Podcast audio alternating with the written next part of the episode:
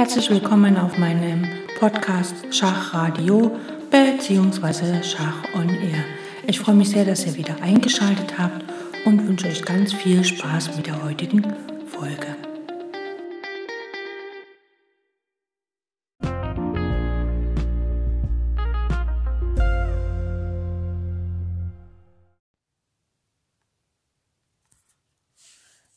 14 Großmeister des Tata Steel Masters sind bereit für das Tata Steel Chess Tournament 2021, das am Samstag, den 16. Januar in Weig an See beginnen wird bzw. schon begonnen hat. Die Teilnehmer und Schachspieler auf der ganzen Welt haben sich auf dieses Spitzenturnier gefreut, bei dem nach den vielen Online-Schnellpartien endlich wieder Schach am Brett gespielt wird. Die 83. Ausgabe des Wimbledon des Schachs wird in einem Spielsaal stattfinden, der komplett Covid-19 sicher gemacht wurde. Bei früheren Ausgaben war der Spielsaal mit Hunderten von Amateurspielern und Besuchern überfüllt, aber dieses Mal werden nur die Top-Schachspieler und die Organisatoren des Turniers anwesend sein. Das äh, hat ist eine Pressemitteilung vom Tadastir Chess Tournament, was kurz vor seinem Start damals stand, äh, Anfang Januar. Und ähm, dieses Schachturnier ist ein, wenn es die 83. Ausgabe ist, also ich lese einfach weiter noch von der Pressemitteilung. Spieler und Organisatoren werden sich während des Turniers viermal einem Covid-19-Test unterziehen. Es wird Einbahnverkehr im Gebäude herrschen und die Schachspieler werden strikt von allen anderen Anwesenden im Gebäude getrennt sein. Die Großmeister werden auch einen eigenen Eingang zum Veranstaltungsort haben. Das Tata Steel Chess Tournament 2021 findet in De Maurien in Weikernsee statt und endet am 31. Januar. Und äh, ein Traum wird für einen deutschen Schachspieler war, für den 22-jährigen Alexander, also Großmeister Alexander Tonchenko, geht ein Traum in Erfüllung. Er gibt sein Debüt beim Tata Steel Masters. Der talentierte deutsche Schachspieler, der 71. der Weltrangliste, war zu Hause, als er am Donnerstag von einem Telefonanruf des Turnierdirektors von der Berg überrascht wurde. Dieser hatte gerade erfahren, dass Dupov Großmeister Dubov abgesagt hatte, weil eine ihm nahestehende Person positiv auf Covid-19 getestet wurde und suchte verzweifelt nach einem Ersatz. Donchenko sagte sofort zu und wurde, nachdem er einen äh, negativen Corona-Test vorweisen konnte, zu Hause abgeholt, um nach Weigernsee gefahren zu werden. Erst kürzlich gelang es dem jungen Deutschen, ein klassisches Schachturnier mit 8 aus 9 zu gewinnen. Ähm, so viel äh, schreibt Chessbase zum Tada Steel Chess Tournament am 15.01.2021. Das heißt also, bei diesem Spitzenturnier spielt ein deutscher junger Spieler mit und Spitzengroßmeister aus Deutschland. Und ähm, ja, die Zeit heute verlangt natürlich jede Menge ähm, Hygienemaßnahmen bezüglich des Coronavirus, äh, bezüglich Covid-19, was weltweit zu einer Pandemie geführt hat und in der heutigen Zeit auch jegliche Art von Amateurschachturnieren etwas ähm, erschwert hat, da diese, ähm, dieser Virus von Mensch zu Mensch übertragen werden kann, müssen dann natürlich, und dieser Virus natürlich ähm, ja, ein großes Problem darstellt in der heutigen Zeit, seit mittlerweile über einem Jahr. Von daher auch die äh, Auflagen diesbezüglich, also für alle Hörer, die jetzt meinen Podcast später hören, also vielleicht in zwei, drei, vier, fünf Jahren, wenn das alles hier vorüber ist, ähm, dieses, diese 83. Ausgabe ist, äh, vom Tata Steel Chess Tournament ist eine historische aus ähm, ja, eine historische Veranstaltung in Bezug auf den Umgang mit dem Virus, also mit der Erkrankung Covid-19. Jo, in der heutigen Ausgabe werde ich ein bisschen in die Geschichte reinschauen von diesem Schachturnier. Es gibt einen englischsprachigen Podcast, Let's Talk About Chess, der hat praktisch äh, eine mehrteilige Serie auch zu den Geschichten rund um das Schachturnier ähm, herausgegeben. Äh, das kann man sich halt auch anhören. Let's Talk About Chess, ähm, wo halt dann mit verschiedenen ähm, Spielern, die damals mitgespielt haben und natürlich auch dem Turnierorganisator gesprochen wird. Äh, ich werde ein bisschen auf die Geschichte eingehen und vielleicht die eine oder andere Geschichte nicht erzählen können, weil mir einfach der Zugang dazu nicht ähm, ja, gegeben ist.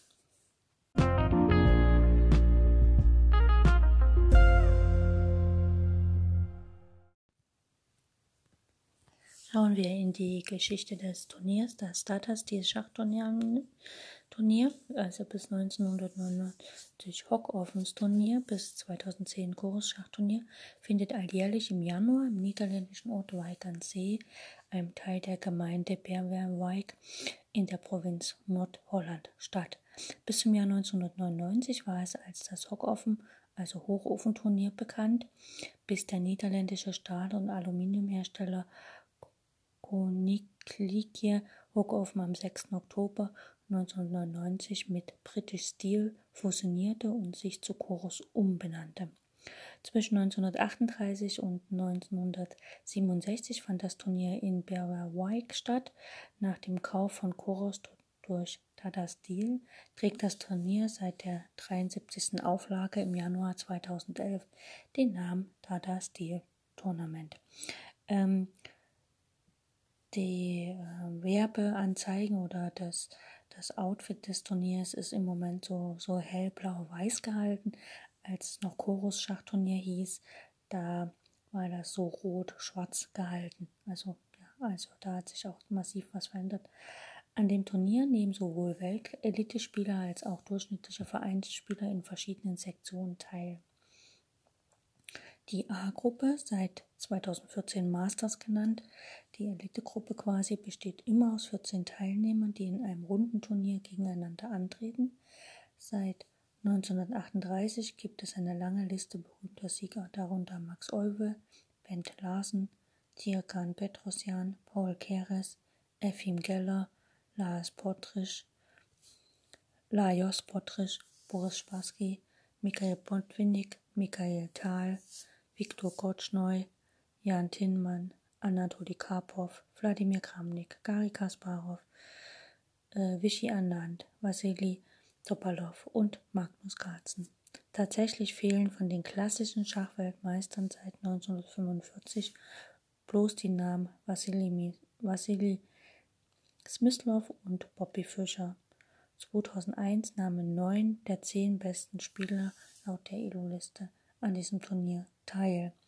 Äh, man muss dazu sagen, das Turnier ist halt so aufgeteilt, also dass es immer ähm, praktisch Gruppen gibt, also A, B, C oder A, B, je nachdem, wie, wie viele Gruppen gebildet wurden, ähm, wo halt wirklich äh, eingeladene Spieler mitspielen, also in diesem Fall 14 Spieler. Und äh, diese 14 Spieler äh, spielen halt im Rundenturnier gegeneinander. Und ähm, die anderen Gruppen, also die hinteren Gruppen, sind ähm, auch Gruppen von bestimmten Anzahlen an, an Spielern, die nach ihrer Wertzahl sortiert sind. Also jetzt nicht Gruppe A, B, C, das sind halt wirklich geschlossene Gruppen, ähm, die halt dann äh, in einem runden Turnier jeder gegen jeden spielt, während äh, in den anderen Turnieren, in den ich sag mal, Amateur-Turnieren sozusagen, die parallel laufen. Da spielen dann immer, ich weiß gar nicht, das sind glaube ich Zehnergruppen, also auch immer zehn Leute, jeder gegen jeden, auch ein Rundenturnier. Und die Gruppen sind aber äh, sortiert nach, ähm, nach, äh, ihr, nach ihren Ratingzahlen. Das heißt also, man hat sich zum Beispiel für das Turnier, sagen wir mal, F angemeldet oder E angemeldet. Und ähm, das Turnier läuft in einer Rating- ähm, von, sagen wir mal, äh, 1600 Elo bis 2000 Elo oder sowas. Und dann werden dort, wird am Anfang, bevor das Turnier losgeht, werden alle ähm, Elo-Zahlen zu einem Stichtag dahergenommen und daraus ergibt sich eine äh, Reihenfolge der Spieler. Und diese Reihenfolge der Spieler wird halt von oben nach unten immer in Zehnerblöcken werden die zusammengefasst und in, in dem Zehnerblock also sagen wir mal, in dem haben wir jetzt eine, eine Ratinggruppe von 1600 bis 2000. Sagen wir mal, da sind jetzt 100 Spieler drin. Die 100 Spieler werden sortiert nach ihrer Ratingzahl und dann spielen quasi die nach der Ratingliste ähm, Spieler von 1 bis 10 in einer Gruppe. Die spielen nur untereinander und dort spielt jeder gegen jeden. Und so werden dann die Gruppen aufgeteilt. Das heißt also, in einer Ratinggruppe werden nochmal Zehnergruppen gebildet und die spielen dann gegeneinander. Also es sind unzeitige äh, einzelne Turniere, also es ist wirklich ein logistischer Aufwand ohne Ende. Ähm, aber das macht halt auch das Turnier so besonders, dass, also zumindest bis auf dieses Jahr, es immer so war, dass die Gruppen quasi in einem Saal gespielt haben und dann gab es eine Art Bühne, die war auch ein bisschen abgetrennt und dort fand halt das Master-Turnier statt. Und, äh, oder findet halt das Master-Turnier statt, beziehungsweise Gruppe A. Und äh, als es noch Gruppe B und C gab, also mehrere Gruppen, das war vor einigen Jahren, da äh, haben die dann quasi auch parallel dazu auch auf extra abgetrennten Bereich gespielt. Das heißt also, die Amateure haben in einer riesen Halle gespielt und ähm, quasi dazu ein bisschen abgetrennt, aber in Lauf und Berührungsnähe haben dann die Meister in ihren eigenen Bereich gespielt. Und das hat das Turnier so besonders gemacht, weil man konnte halt wirklich, wenn man fertig war mit seiner eigenen Partie, konnte man halt bei den Meistern zuschauen. Und für die Meister war es natürlich, ähm, ich sag mal so, ist es natürlich ein hoher Aufwand oder ist es natürlich zeugt es von mentaler Stärke, wenn man sich so sehr konzentrieren kann, dass man diesen ganzen Rummel von den Amateurspielern, die halt wirklich in Unmengen dort waren, ähm, tatsächlich ausblenden kann und sich auf die eigene Partie konzentrieren kann. Und natürlich passiert es dann auch, dass man so ein Großmeister halt durch die Menge läuft von den vielen Leuten, obwohl es ein bisschen abgetrennt war. Sollte an sich immer nicht passieren, aber ist halt ab und an, wenn die dann fertig waren, passiert. Seit einigen Jahren ist es auch so, dass im Tata Steel Schachtournament, allgemeinen großen Turnieren, ähm, es üblich war, dass man nach der Schachpartie als Sieger und auch als Verlierer sozusagen in eine Pressekabine gegangen ist und da war quasi eine Wand mit ähm, wo halt die ganzen Sponsoren von dem Turnier aufgelistet waren, so eine Werbewand. Und vor dieser Werbewand war halt ein Tisch oder ein Bereich aufgebaut, wo man halt dann die Spieler interviewt hat. Und ja, das hat dann immer eine der Kommentatoren getan oder genau. Und die hat dann immer ganz kurz die Spieler interviewt und nochmal gefragt zur Partie und so, was ich immer, ähm, wie soll ich sagen, das zeugt immer von sehr hoher Sportlichkeit, wenn man gerade eine Partie nur Remis gespielt hat oder verloren hat, dass man dann danach hingeht und sich mit seinem Gegner, auf den man in dem Moment wahrscheinlich nicht gerade sehr freundlich zu sprechen ist, äh, danach die Partie analysiert. Und manchmal, wenn man das so sieht, die Live-Interviews, dann ist das schon fantastisch, worüber die Spieler nachdenken und wie sehr sie an manchen Positionen oder Stellungen oder Situationen in der Partie festhalten und das dann immer noch präsentieren können. Der Rekordsieger ist der Norweger Magnus Carlsen, der das Turnier in seiner ganzen Geschichte siebenmal, also Stand 2019, gewinnen konnte, gefolgt von dem Inder Vichy Anand mit fünf Turniersiegen und Anand ist der einzige Spieler mit einer Serie von 70 Spielen in Folge ohne Niederlage zwischen 1989 und 2004 im Rahmen dieses Schachturniers. Max Olve, äh, Lajos Portisch, Viktor Krotschner und Levon Aronian gewannen das Turnier jeweils viermal. In Weigernsee fanden auch Damenturniere statt, zum Beispiel gewann Barbara Hund das Einladungsturnier 1980 in Weigernsee. Um, ähm, Allgemein ist es so, dass natürlich es immer wieder ähm, naja, großen Presserummel gibt, wenn in Weigernsee in irgendeiner der Operngruppe sozusagen eine Frau mitspielte. Einmal war das unsere deutsche Elisabeth Peetz, dann gab es auch mal Judith und Susan Polka. Ich glaube, nur Judith Polka hat einmal mitgespielt. Und äh, dann die Weltmeisterin der Damen, Hua, äh, diese Chinesin.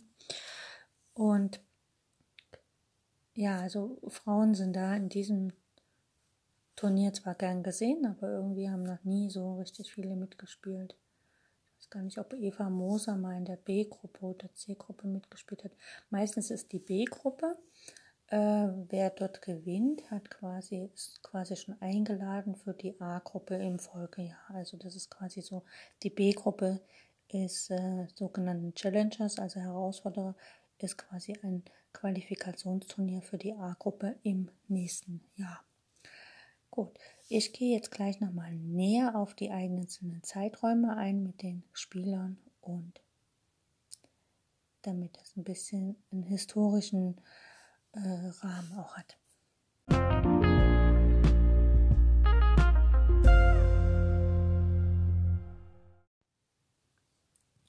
Fangen wir ganz vorne an, das Hookoffen Beverwijk, äh, die ersten Turniere angefangen mit 1938 äh, waren sehr klein und bestanden meist aus vier Teilnehmern, die jeweils Niederländer waren. Die ersten fünf Turnieren wurden in dieser Form ausgespielt und 1943 und 1944 nahmen acht Spieler teil. 1945 fand wegen des Zweiten Weltkriegs kein Turnier statt. Das Teilnehmerfeld blieb in dieser Form bis 1953 erhalten, als man es dann auf zwölf Teilnehmer aufstockte und ein internationales Damenturnier dazu kam. 1954 kehrte man zu zehn Spielern zurück, doch wurde das Teilnehmerfeld stärker besetzt und 1993 nahmen 18 Spieler teil, doch reduzierte man 1964 wieder auf 16. Allerdings zählte zu diesem Zeitpunkt äh, dieses Turnier bereits zu den stärksten Turnieren der Welt. Heute nehmen in der Regel 14 Spieler in der A-Gruppe teil und ebenfalls 14 Spieler in der B-Gruppe, dessen Sieger dann, wie gesagt, im Folgejahr für die A-Gruppe eingeladen wird, sofern er die Einladung annimmt. Das erste internationale Turnier stand, äh, fand dann 1946 statt, also wo nicht nur Norweger mitspielten, wobei das Hauptturnier auf zehn Spieler ausgeweitet wurde. Es wurden neben acht Niederländern äh, Einladungen an den Belgier an einen Belgier, der das Turnier dann auch gewann und einen Schweden versandt. In der Ausgabe von 1960 waren erstmals auch Spieler aus der Sowjetunion dabei. Turniersieger waren Bent Larsen und Tirgan Petrosjan.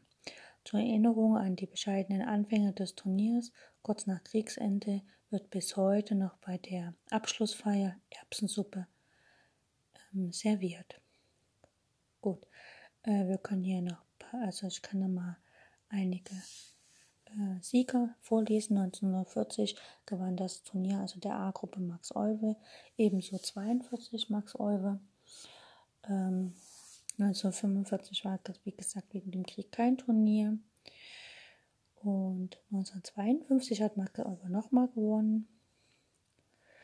1953 äh, hat Nicolas Rosolimo gewonnen. Vielleicht ist dem einen oder anderen der Name von der äh, Rosolimo-Variante in der sizilianischen Verteidigung bekannt. Ähm, 1960 äh, gewann Bent Larsen und Tirgan Petrosjan und ein Jahr später gewann Bent Larsen nochmal mit Borislav Ivkov. Genau, 1964 Paul Kerens gewann da und ähm, 1965 Lajos Bortisch und Evgem Geller und 1967 Boris Spassky. Das sind nur einige, ich habe jetzt hier eher die mehr bekannteren genannt. Ähm, danach, 1968, zog das Turnier dann in den niederländischen Küstenort Weigernsee um und ähm, wurde auch umbenannt in das Offen Weigernsee und einige Turniersieger ist äh, 68 Viktor Koschneu, 69 Mikhail Botwinnik mit Evgem Geller, 1970 Mark Taimanov. Und wir schauen mal, ob wir hier irgendwo mal einen Deutschen finden, der gewonnen hat. Ähm, 82 John Nunn, aber der ist jetzt nicht deutsch. Ähm, der hat dann auch öfters gewonnen. Jan Tinmann hat mal gewonnen, äh, 1985. Nigel Short hat 86, 87 das Turnier gewonnen. Äh, 1988 hat Anatoly Karpov das Turnier gewonnen. Genau. Und 1999 Garry Kasparov. Dann wurde das Turnier ja umbenannt in Choros. Wie ich schon gesagt habe, das Choros-Schachturnier war immer so rot-schwarz gehalten von der Werbung her. Auch die Tische von den in den kleineren Gruppen äh, wurden immer äh, mit schwarzen Decken, also mit schwarzen Tischdecken praktisch dekoriert. Äh, wenn man so einen Blick ins Turniersaal hat, dann hat man wirklich oben so die Bühne und auch mit Monitoren, so dass man halt von der Ferne sehen konnte, ein bisschen Abstand und dann standen dann halt immer die Tische der Amateurrunden quasi. Äh, es haben ja immer zehn Spieler in einer Gruppe gespielt. Und das heißt, es standen halt immer zehn Tische zusammen, so die eine Gruppe an der einen Seite, die andere an der anderen. Gut, im Karos äh, Schachturnier hat gewonnen 2000 und 2001 Gary Kasparov, 2002 Evgeny Barierev, 2003 und 2004 Vichy Anand, 2005 Peter Leko, 2006 Vassili Topalov und Vichy Anand, 2007 Levon Aronian, Time Maripopov, Vassili Topalov, 2008 Levon Aronian, Magnus Carlsen, das war der erste Sieg von Magnus Carlsen bei diesem Turnier, 2009 Sergei Keriakin und 2010 Magnus Carlsen. Anlässlich des 70. Turniers 2008 fand auch ein Studienturnier statt, in dem sich 90 Komponisten aus 29 ähm, Ländern beteiligten. Genau. Und seit 2011 läuft das Turnier unter Tada Stil. Wie gesagt, so ein hellblaues Outfit hat es. Und das gewann 2011 Hikaru Nakaruma. Da kann ich mich noch sehr gut daran erinnern, weil ich das immer live im Internet mitverfolgt habe. 2012 Levon Aronian, 2013 Magnus Carlsen, 2014 Levon Aronian, 2015, 16 Magnus Carlsen, 2017 zur Überraschung aller Vasily So, 2018, 19 Magnus Carlsen und 2020 Fabiano Caruana. Und seit 2014 werden regelmäßig zwei Runden an anderen Orten in den Niederlanden ausgetragen. Ähm, ja, das Turnier wird immer ähm, mittlerweile immer live übertragen. Also man kann dann auf der Webseite des Turniers tatsächlich das Turnier auch live verfolgen und die Partien. Die Partien werden meistens relativ schnell äh, von Kommentatoren weltweit auch tatsächlich äh, kommentiert und äh, sind halt auf YouTube oder so einsehbar. Und ähm, ja, wie gesagt, es gibt jetzt einen äh, englischsprachigen Podcast, Let's Talk About Schach, äh, Chess, und dort wird halt dann, ähm, werden halt verschiedene, also zum Beispiel wurde da der Gro australische Großmeister ähm, ähm, Ian Rogers ähm, praktisch äh, interviewt und er sollte sagen, was die beste Partie des Jahres war, also von dem gesamten Turnier. Und er sagte, das ist nicht die Partie Kasparov Topalov, sondern halt eine andere Partie. Äh, und die Partie werden wir uns jetzt hier gleich anschauen.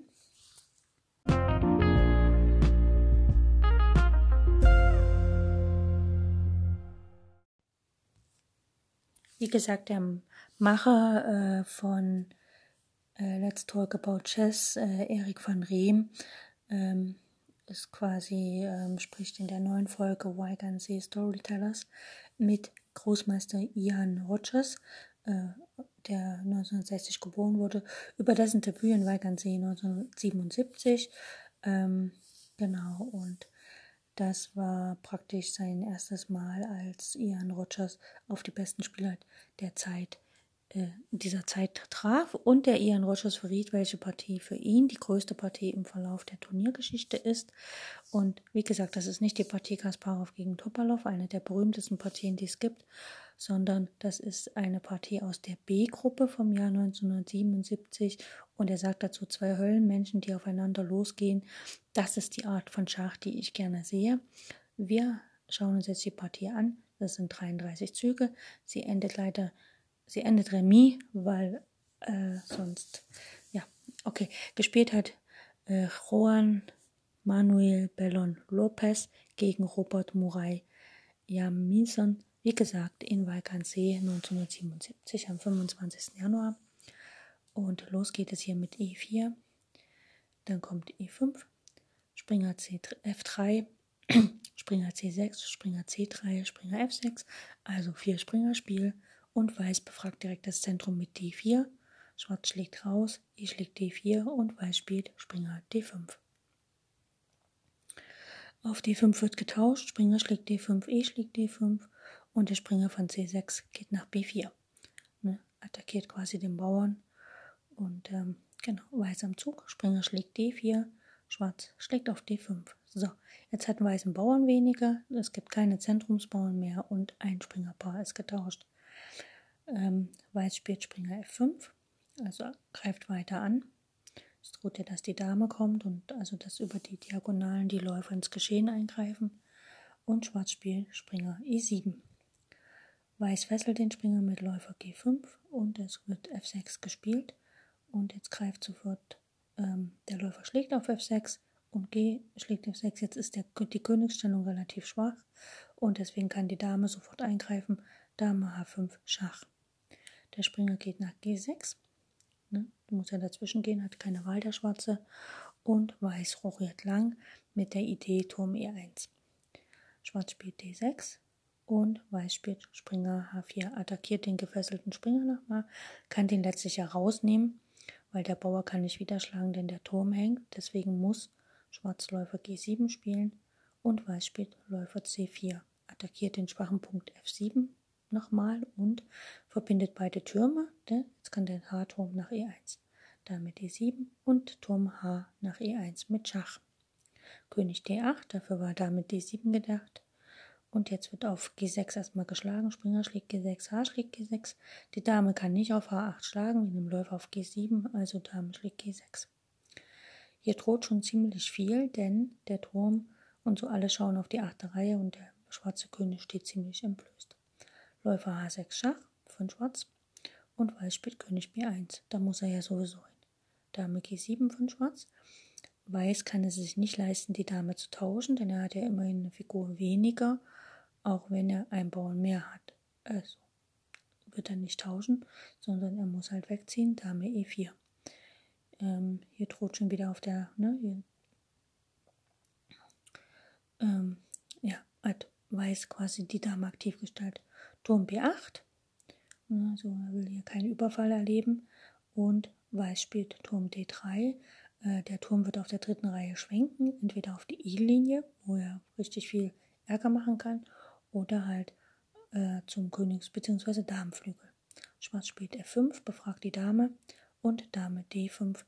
Ähm, die Dame geht halt, äh, bleibt aktiv Richtung König, ne? Ge gerichtet und Schwarz spielt Dame F6, denn er kann ja nicht Dame E5 äh, nicht spielen wegen, also geht ja nicht, weil der Turm dann dort schlägt. So, Weiß spielt Dame A5, schwenkt die Dame, da hängt ein Bauer auf A7 und Schwarz spielt B5.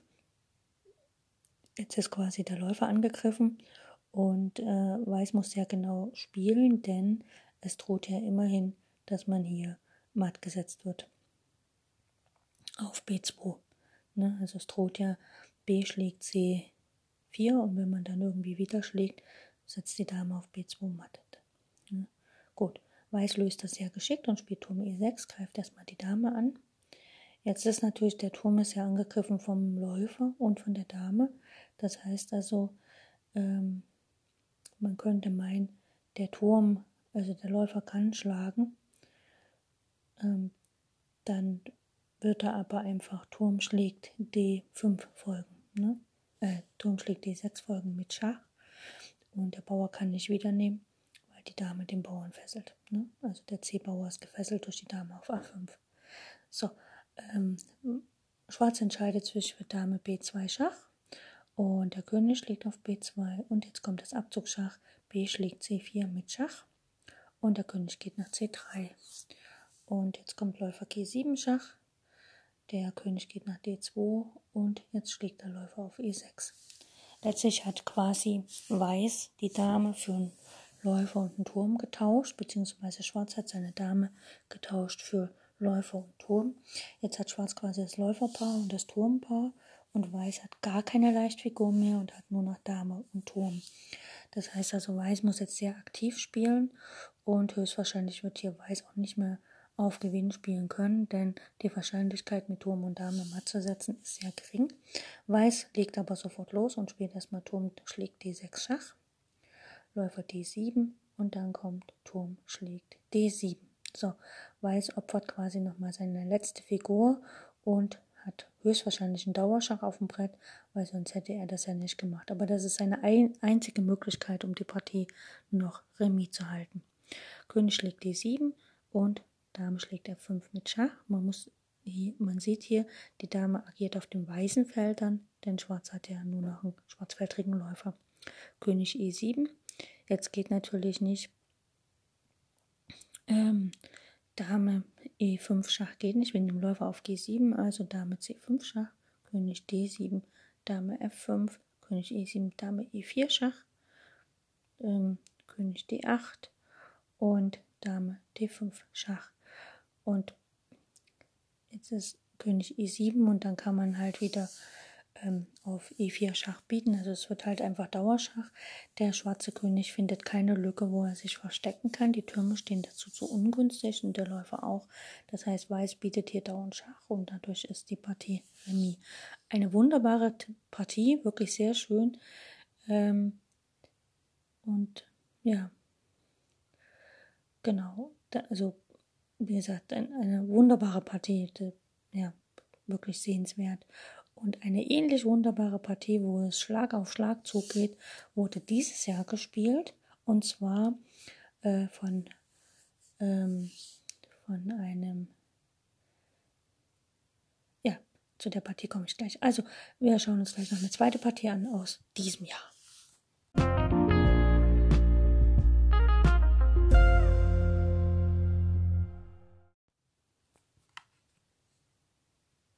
So, schauen wir uns eine Partie aus dem Dadas Titelturnier in Walkernsee von diesem Jahr an. Die Partie wurde gespielt in der achten Runde zwischen äh, André Essibenko gegen Magnus Carlsen aus Norwegen. Magnus Carlsen ist ja der amtierende Schachweltmeister. Und äh, äh, André Essipenko, der ist gerade mal 18 Jahre alt und am Ende der Schachpartie, nachdem die Partie beendet war und Magnus Carlsen schon das Brett verlassen hat, saß er halt am Schachbrett und hat halt wirklich ähm, da gesessen, den Kopf geschüttelt und so emotional erstmal so den Stress losgelassen und sich auch total gefreut, denn das Ergebnis ist bombastisch.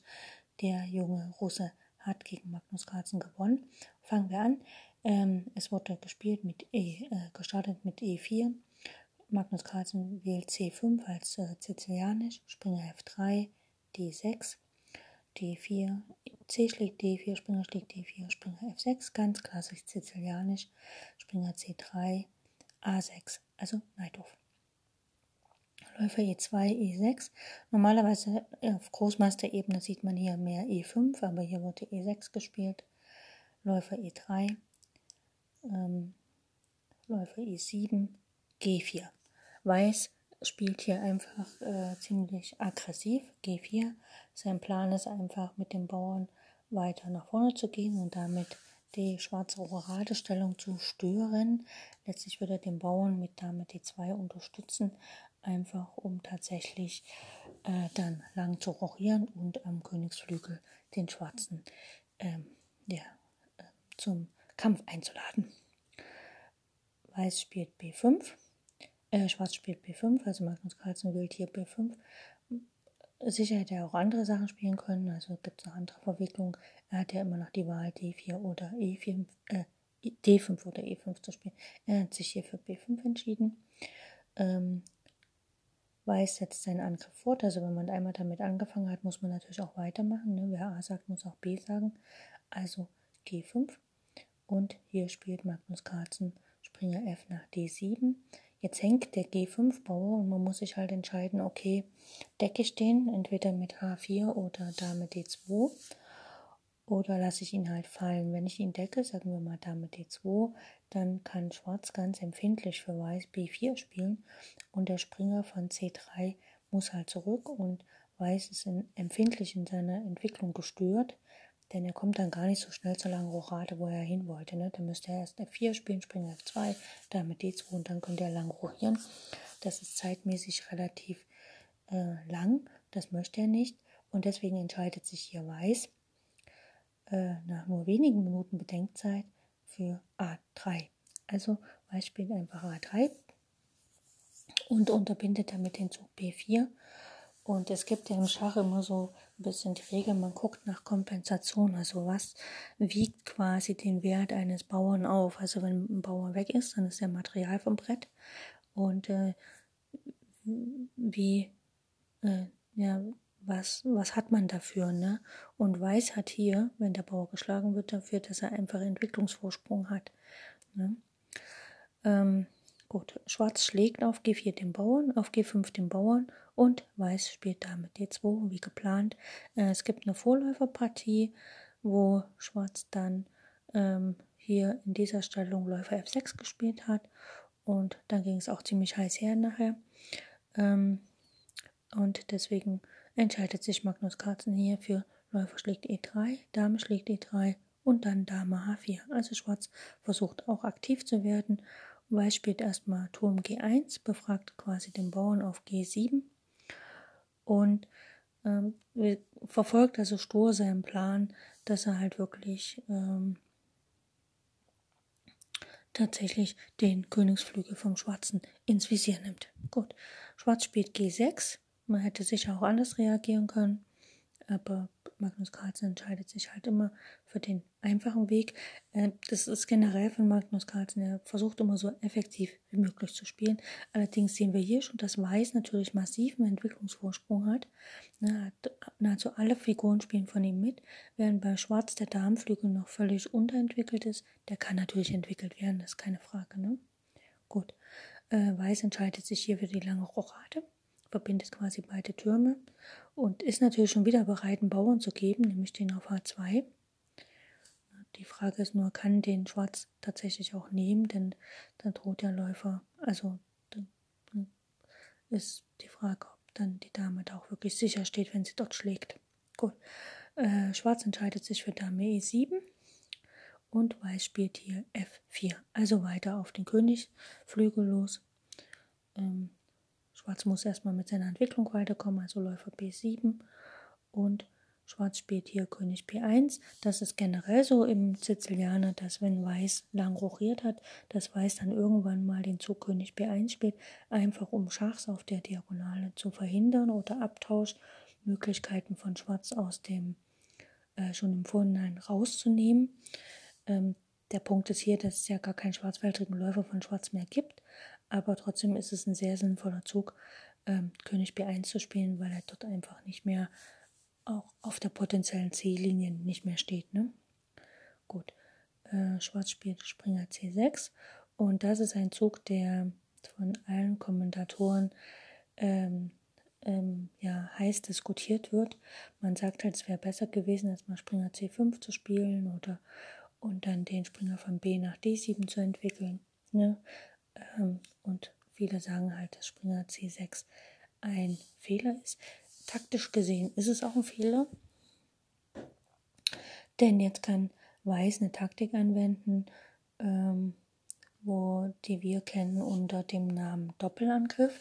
Also erstmal muss ein Feld geräumt werden, dann muss ein Verteidiger abgetauscht werden und dann erfolgt der Doppelangriff. Also es ist quasi eine vierzügige Kombination. Ähm, ihr könnt ja mal gucken, ob ihr es herausfindet.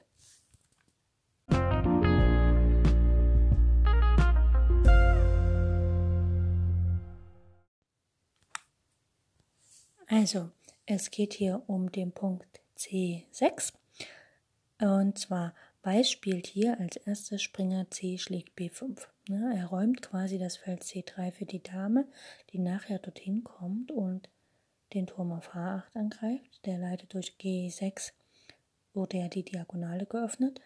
Und die Dame greift auch den Punkt C6 an, wo wir gleich eine Figur haben, die ähm, sozusagen dort hingelenkt wird. Also A schlägt B5, ist klar, so wir haben einen Springer für zwei Bauern geopfert. Und jetzt Springer schlägt C6, greift die Dame an. Ähm, Weiß sollte nehmen, Läufer schlägt C6 und wie gesagt, jetzt kommt der Doppelangriff, Dame C3, die greift halt den Turm auf H8 an und auch den ähm, Läufer auf C6. Ähm, ja, Schwarz muss sich halt entscheiden, was er tut. Er spielt Rochade und die Dame kann erstmal auf C6 schlagen. So, materiell kann man ja mal gucken. Ähm, 2, 4, 6, 2, 4, 6. Also materiell ist es jetzt ausgeglichen. Das heißt, ähm, Weiß hat mit dieser Aktion den Bauern, den er vorhin auf G5 geopfert hat, wieder zurückgewonnen. So, Schwarz spielt D5, muss ja was tun und Weiß tauscht auf D5, also ich lege D5. Also nimmt auf D5 raus. Jetzt könnte hier wieder geschlagen werden, aber das bringt ja nichts. Und Schwarz spielt Turm F nach C8 und hatte aber vergessen, dass Weiß einfach, einfach D6 spielen kann. Greift die Dame an, ne, wie du mir, so ich dir. Und der Bauer auf E7 ist natürlich verdammt stark und auch nicht so leicht zu vertreiben. Und dann ähm, ist das nicht so leicht für Schwarz das zu halten. Also spielt Schwarz erstmal Dame D8 und Weiß spielt Dame schlägt B5. Jetzt hat Weiß quasi äh, mehr Material. Ne? 2, 4, 6, also zwei Bauern mehr. Muss allerdings ziemlich auf den König aufpassen, denn äh, nach Turm B8, also Turm C nach B8, muss er ja die Dame wegsetzen und der Bauer auf A3 fällt. Man könnte jetzt hier Dame D3 spielen, aber Schwarz und Weiß entscheidet sich für Dame C4, will halt weiter aktiv bleiben. Gut, der Turm schlägt auf A3, der Bauer auf B2 ist ja gefesselt wegen Turm B8 und Weiß spielt Dame C7. Weiß hat immer noch vor, äh, falls jetzt sich hier die Damen zu tauschen, sich einen starken Freibauern zu verschaffen und letztlich schielt er ja immer auf den Springer auf D7, also das ist so ein bisschen das Material, was er gerne haben möchte. Schwarz spielt Dame E8, ganz klar, und Weiß muss jetzt mit dem Turm, also er hat ja eine Figur, die noch nicht am Spiel beteiligt ist, das ist der Turm auf G1 und den muss er natürlich ins Spiel bringen. Äh, jetzt steht die Dame auf D8, das ist wunderbar. Und er spielt Turm G5, also er kann jetzt frei auf der fünften Reihe schwenken. Sein spezielles Ziel ist A5, weil dort kann er quasi ein Turmpaar tauschen und dann ist die Gefahr für seinen König für Matt nicht mehr so gegeben. Er muss immer aufpassen, dass hier nicht äh, Turm A8 folgt mit Matt auf A1, aber jetzt kann Schwarz nicht Turm A8 spielen, weil einfach B schlägt A3 folgt. Also spielt Weiß erstmal Turm A4, äh, Schwarz Turm A4 und wie gesagt, jetzt droht halt ähm, Turm B nach A8 mit Matt unten auf A1.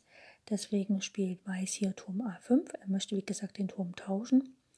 Und Schwarz spielt Turm A nach B4. Gut, jetzt hängt der B-Bauer, den kann man simpel einen Schritt nach vorne setzen, dann ist er gedeckt vom C-Bauer und da passiert also nichts. Man muss natürlich auch mal aufpassen, dass wenn die Dame jetzt noch eingreift, dass dann die Opfer auf B3 natürlich funktionieren. Ähm, Schwarz spielt Turm 4 nach B7, also zieht den Turm nach B7, befragt die Dame, die Dame geht nach C3 zurück. Schielt wieder auf der langen Diagonalen nach H8, allerdings hat der Schwarz Weiß keinen Schwarzfeldringläufer, der das Ganze ärgern könnte. Schwarz spielt Dame D8, will natürlich mit der Dame ins Spielgeschehen eingreifen, ist auch logisch, denn er hat ja auch kein, muss er irgendwas tun. Weiß spielt Läufer F3, ähm, greift quasi jetzt den Turm auf B7 nochmal an und guckt schon nach A8, wo dann der Turm eventuell sich abtauschen kann. Schwarz spielt Turm B4 und Weiß spielt hier erstmal Dame C7. Er fragt halt nochmal, bitteschön, ich will die Damen tauschen, machst du mit? Schwarz macht nicht mit, Schwarz spielt Dame F6.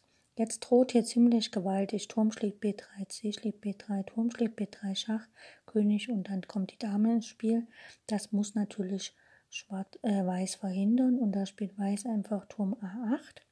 Denn wenn jetzt Schwarz Turm schlägt B3 und C schlägt B3 spielt, dann kann der zweite Turm nicht auf B3 wiedernehmen, denn der ist ja gerade gefesselt. Gut. Ähm, Schwarz tauscht auf B8, also Turm schlägt B8, Läufer schlägt B8 und Schwarz spielt Dame F5. Ja, es droht jetzt Turm äh, schlägt B3 mit Schach und Weiß kann nicht nehmen mit dem C-Bauer, denn der ist jetzt gefesselt von der Dame. Gut, der König geht einfach nach B2 von Weiß. Damit ist der Bauer nochmal gedeckt und Schwarz hat jetzt zwar Schachs, ne? er kann auf F6 Schach bieten, aber dann geht der Turm einfach, der König einfach zur Seite oder es wird sogar äh, C3 gespielt, je nachdem. So, ähm, Schwarz am Zug spielt Turm B5. Einfach um auch mit dem Turm wieder schwenken zu können. Ne? Wenn er dann schwenken kann, kann er und außerdem will er natürlich den Springer ins Spiel holen. Gut. Äh, die Dame schlägt erstmal den Springer auf D7, der war ja die ganze Zeit schon unter Attacke und nicht mehr gedeckt. Und Schwarz spielt Turm C5. Er möchte natürlich wirklich auf den C2 spielen. Und jetzt kommt von Weiß eigentlich ein relativ schlauer Verteidigungszug. Man soll sich ja immer so effektiv wie möglich verteidigen. Man könnte hier sagen, okay, ich spiele halt einfach mal äh, C3, setze den Bauern nach vorne, aber das schwächt so ein bisschen die Königsstellung. Und an sich möchte man ja den Gegner hier überhaupt kein Gegenspiel mehr ermöglichen. Man hat eine Figur mehr. Man möchte die Partie einfach nach Hause tragen und demzufolge hier gar nicht groß was aufkommen lassen. Und deswegen spielt Weiß hier Turm C1. Jetzt ist der Bauer gedeckt. Und falls die Dame auf der zweiten Reihe auftaucht und man hat aber schon C3 zum Beispiel mal gespielt, dann kann man immer noch Turm C2 spielen und ist von allen Schachs befreit. Dame schlägt auf F4, ist logisch. Und hier spielt Weiß erstmal Dame E8 Schach. König G7 ist klar. Und jetzt spielt Weiß D7. Und wie gesagt, der, Zug Turm C2 ist halt sinnvoll, weil wenn jetzt zum Beispiel die Dame Sag mal mal, die bietet, Schwarz bietet Schach auf E5, Dame E5 Schach. Dann kann man ja den Bauern jetzt endlich mal vorziehen, also C3 spielen. Und wenn dann die Dame auf die E-Linie kommt, Dame E2 Schach, dann kann man einfach Turm C2 spielen und der Schach ist verhindert. Hier in diesem nach D7 droht Weiß ziemlich empfindlich D8 und Material, ein weiteres Material gewinnen. Hat er eh schon eine ähm, ganze Figur mehr jetzt und da hat der Weltmeister Magnus Carlsen dann tatsächlich die Uhr angehalten. Er hat allerdings seinen Gegner nicht die Hand gegeben, was ja äh, aufgrund der Pandemie momentan nicht äh, möglich ist. Deswegen, ja. Und dann hat der André Essipenko gewonnen äh, gegen Magnus Carlsen, was bestimmt, also ja, es war zum Glück dem nächsten Tag Ruhetag, also äh, Spielpause quasi, spielfrei. Da konnte er sich emotional nochmal erholen. Im Interview auf die Frage, was er dann der, an dem spielfreien Tag macht, hat er dann nur die Schulter gezuckt und meinte, ich gehe in den Supermarkt. Also er ist noch immer so geflecht emotional am nächsten Tag gewesen oder im Interview nach der Partie gewesen, dass er halt einfach, ähm, ja, ja, also keine hochdramatisch philosophischen Antworten geben konnte, sondern einfach immer so ein bisschen sprachlos war und dann so einfach wie möglich geantwortet hat.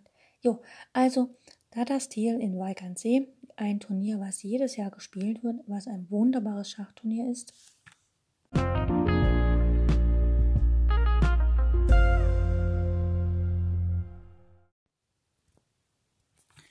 In diesem Jahr äh, sind jetzt schon zehn Runden beim Tata-Stil gespielt worden. Äh, aktuell führt äh, Anish Giri und ähm, ja, die Gegner, die er noch hat. Gut, er muss noch gegen Magnus Carlsen spielen, das ähm, sollte er, aber trotzdem, dass ähm, Anish Giri und Magnus Carlsen haben mittlerweile so oft gegeneinander gespielt, dass das auch Remis enden sollte.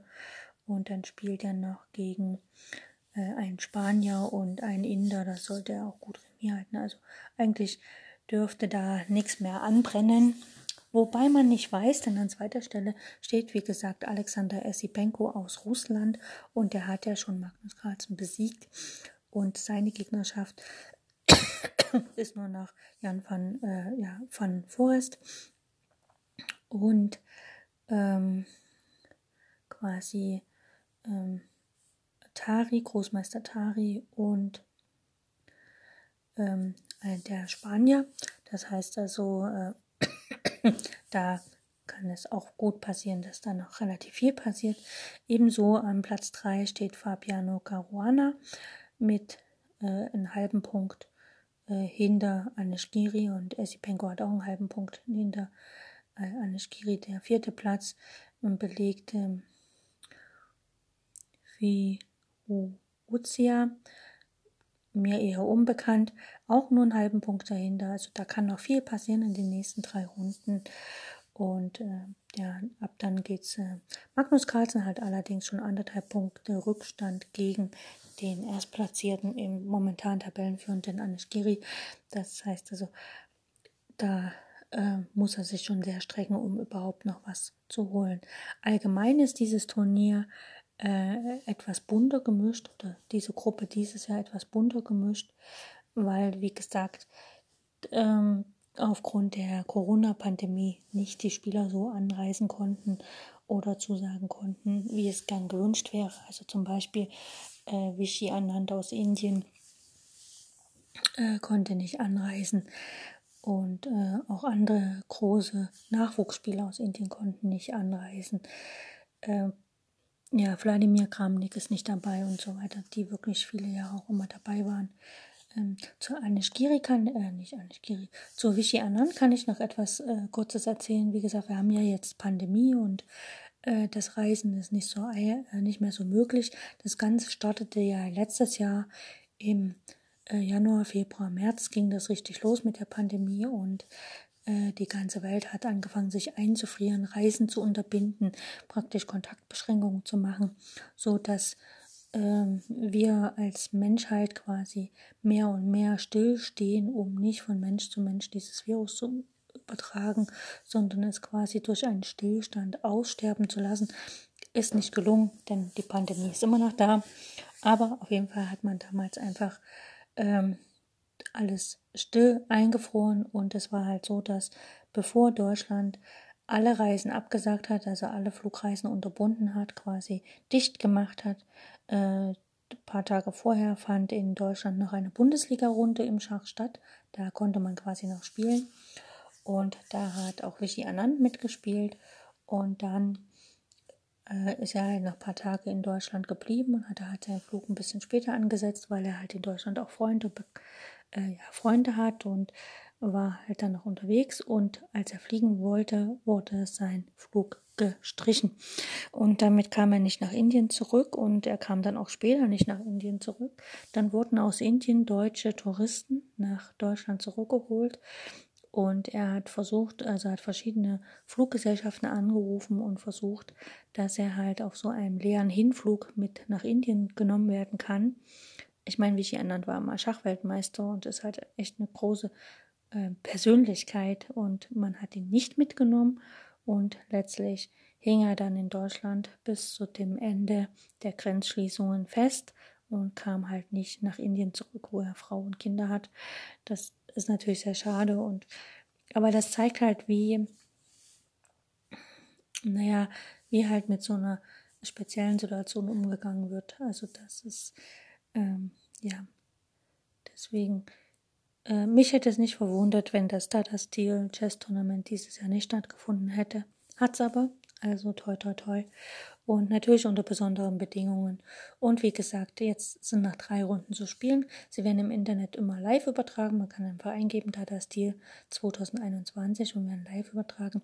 Wie macht sich denn unser deutscher Spieler Alexander Donchenko, der ja nun einen Nachrückeplatz bekommen hat, wie gesagt, äh, Corona-bedingt, weil einige Spieler ausgefallen sind und der Turnierorganisator natürlich die ähm, das Turnier voll haben wollte. Also er wollte ja nicht äh, weniger als 14 Spieler haben. Das wäre natürlich auch, auch gegangen. Er hätte gesagt, okay, wir hätten auch vier Spieler spielen können, wollte aber nicht.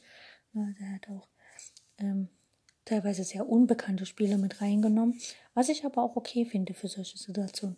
Auf jeden Fall, Alexander Donchenko hat bereits vier Partien verloren und die anderen Partien alle Remis gespielt, sechs Partien. Für er selber wird mit dem Turnier wahrscheinlich nicht so sehr zufrieden sein, weil seine Performance weit unter seinem normalen Rating liegt, also ungefähr 100 Punkte unten drunter. Was aber natürlich für ein Debüt, ähm, naja, normal ist, kann man auch nicht sagen.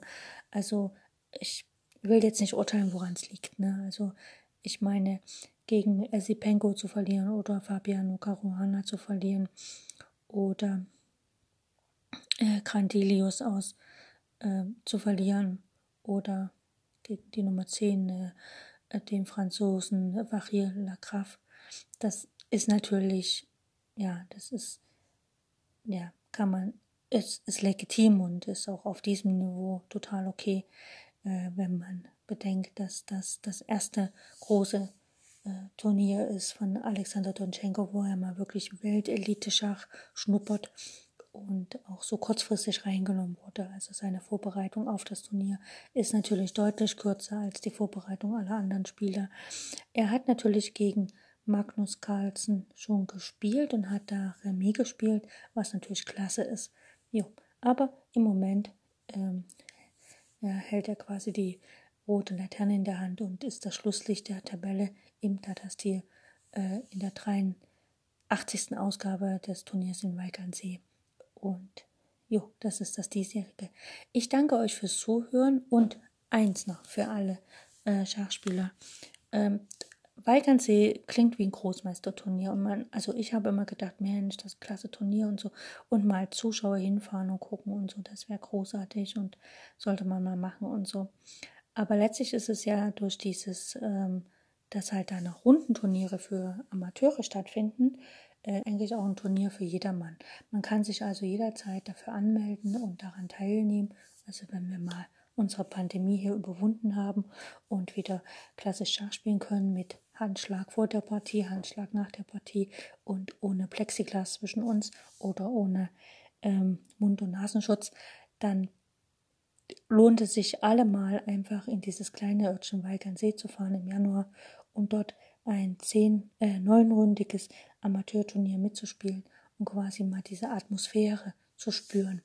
Denn ich kenne es aus, ähm, äh, aus Tschechien, aus Pardubice, da findet ja einmal im Jahr dieses große Schachfestival von äh, Tschechtour statt, äh, wozu ich auch mal ein äh, Schachtour machen werde. Also eine Podcast-Folge, wie dieses Turnier entstand. Und äh, Dort ist es ja so, dass dort in einer Eishalle, also einer Eishockey-Sportarena quasi das Turnier stattfindet. Und beziehungsweise war das bis letztes Jahr so. Letztes Jahr wurde das ein bisschen Corona-bedingt anders gemacht. Ähm, und das ist halt, wenn man dann mit 1300 Schachspielern in einem Saal ist, also schon wenn man allein da reinkommt, ist es eine Atmosphäre, eine Luft, die knistert. Und wenn dann am Anfang der, der Runde wirklich da gibt es immer so Momente, die ganz still sind. Ich weiß nicht, ob, ob, ob ihr das kennt, wo wirklich alles so ganz still ist. Alle sind so in ihren Gedanken, alle, alle spielen und alle sind so. Das hat man manchmal auch diesen Moment bei äh, Kinderschachturnieren, also Schacholympiaden oder so. Ja. Und das ist, also wenn man diese Atmosphäre einmal erlebt hat, das ist einfach großartig. Und das andere ist natürlich, ähm, dass man dort auch die Meister hautnah erleben kann. Also ich weiß, ich habe bei der Schacholympiade in Dresden damals 2008, ähm, ja 2008, 2009, ich weiß nicht mehr, ähm, hatte ich halt äh, in der Garderobe sozusagen ähm, als Volontär war ich tätig und hatte natürlich Kontakt zu den großen Größen und ich weiß noch, dass ich mich mit Wladimir Kramnik unterhalten habe und auch mit Anatoly Karpov und so weiter. Ähm, ich habe damals den Hype um Magnus Carlsen nicht verstanden. Heute würde ich vielleicht anders damit umgehen, aber damals nicht. Also wie gesagt, ich für mich habe entschieden oder ich hatte für mich mal vorgenommen, dass äh, im Laufe meiner Schachkarriere ich irgendwann doch mal nach Weigernsee fahre. Im Moment ist es gerade nicht so möglich, aber ähm, ich kann nicht sagen, ich bin ein Schachtourist, aber irgendwie reizt es mich dann doch mal so ein großes Turnier zu besuchen. Auf jeden Fall, wer ein bisschen ambitionierter im Schach ist, sollte sich einfach mal vornehmen, ähm, dorthin zu fahren. Natürlich nicht alleine mit irgendwelchen anderen Schachspielern, sodass man seine Partien gut analysieren kann und dann nicht am Ende des Tages alleine dasteht. Jo, ich danke fürs Zuhören und freue mich auf die nächsten Sendungen. Bis dann.